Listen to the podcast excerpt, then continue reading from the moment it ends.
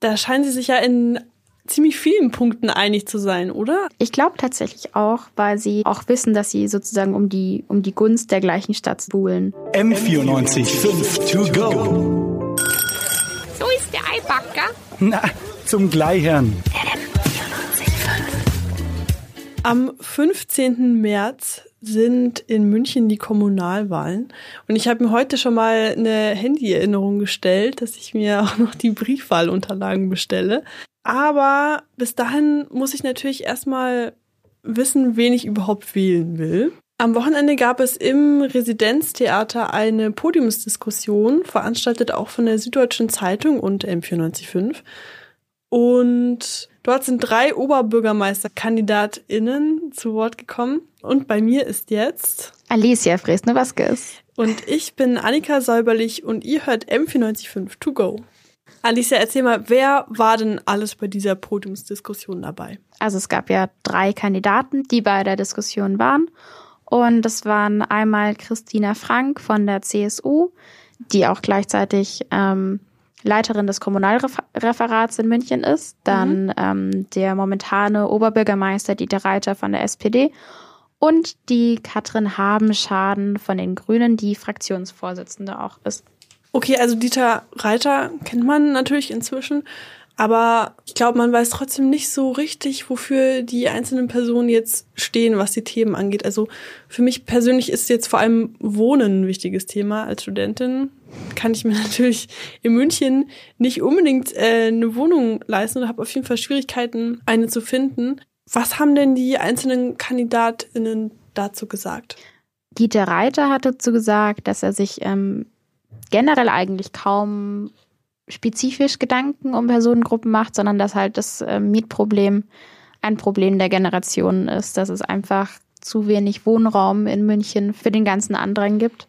Mhm. Hat aber gemeint, dass jetzt im Moment ähm, er auf jeden Fall plant, mit Studentenwerken auch zusammenzuarbeiten. Das heißt, es geht dann nicht nur mir so, sondern nee, das, das ist für alle Münchner ein Problem. Ja, das ist das sieht er auch sehr realistisch.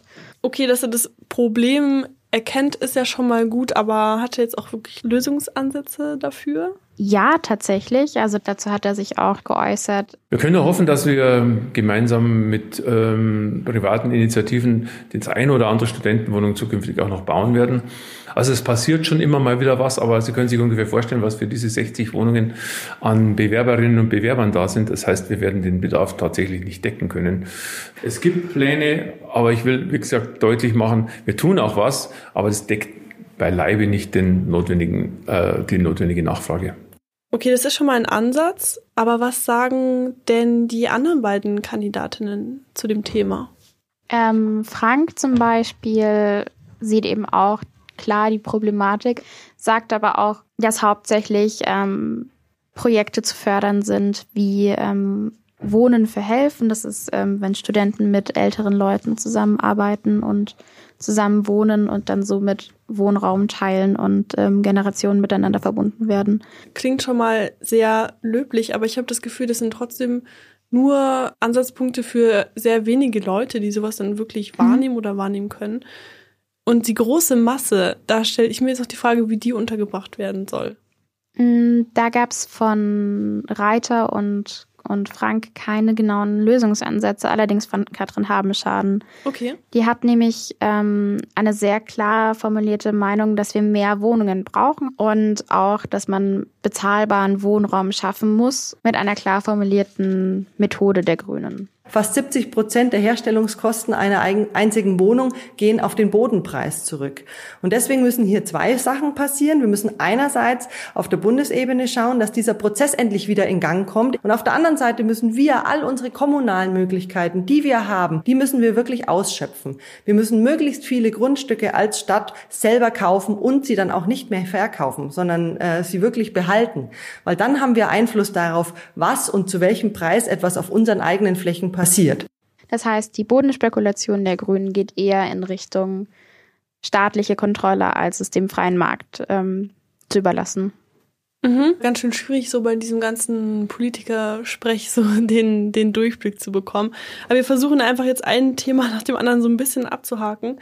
Okay, angenommen, das wird alles umgesetzt und ich bekomme eine Wohnung, da muss ich von dieser Wohnung in die Arbeit fahren oder sonst wohin. Wie sieht's mit öffentlichen Verkehrsmitteln oder dem Verkehr allgemein aus? Also alle drei sind sich da tatsächlich einig, dass noch sehr viel Arbeit getan werden muss. Ah, das ist ja auch so ein bisschen eine leere Floskel, oder? Total, Steht da was dahinter? Total. Ähm, Frank denkt, dass zwar Autos sozusagen ihren Platz haben und man den Mhm. ihnen auch nicht absprechen sollte, aber ihnen kein neuer Platz zusteht sozusagen. Und deswegen will sie hauptsächlich auch unterirdisch dann ähm, planen.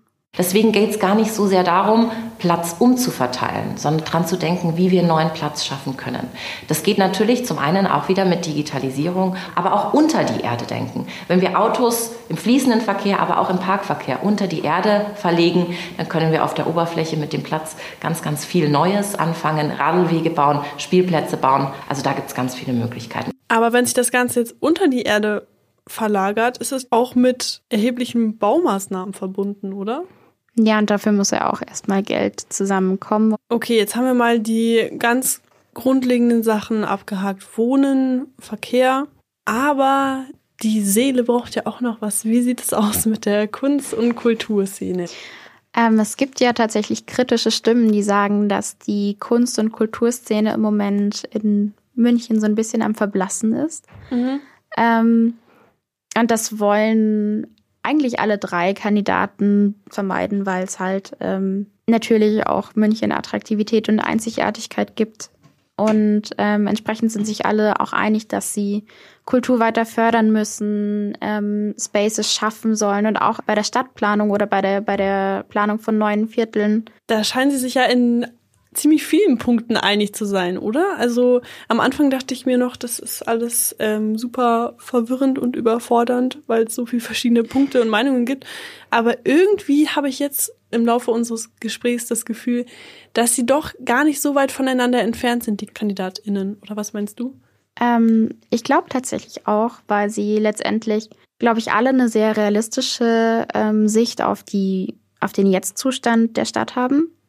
Und ähm, auch wissen, dass sie sozusagen um die, um die Gunst der gleichen Stadt sozusagen buhlen. Bis jetzt hatte ich das Gefühl, dass alle eher liberal sind und die konservativeren Positionen da gar nicht so richtig vertreten sind.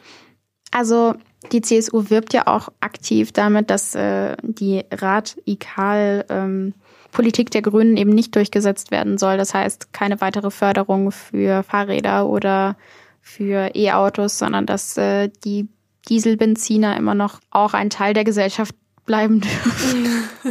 ähm, entsprechend unterscheiden sie sich durchaus auch eben in Bezug auf die Verkehrsplanung. Aber äh, bei der Pressekonferenz an sich wurde gar nicht so viel darüber geredet, weil es nur, weil nur jeder Kandidat eine halbe Stunde hatte. Und also ich glaube, ähm, es ist generell lohnenswert, sich einfach nochmal selber reinzulesen, auch in die Wahlprogramme und in die Ja. Listen, auch wenn es anstrengend ist.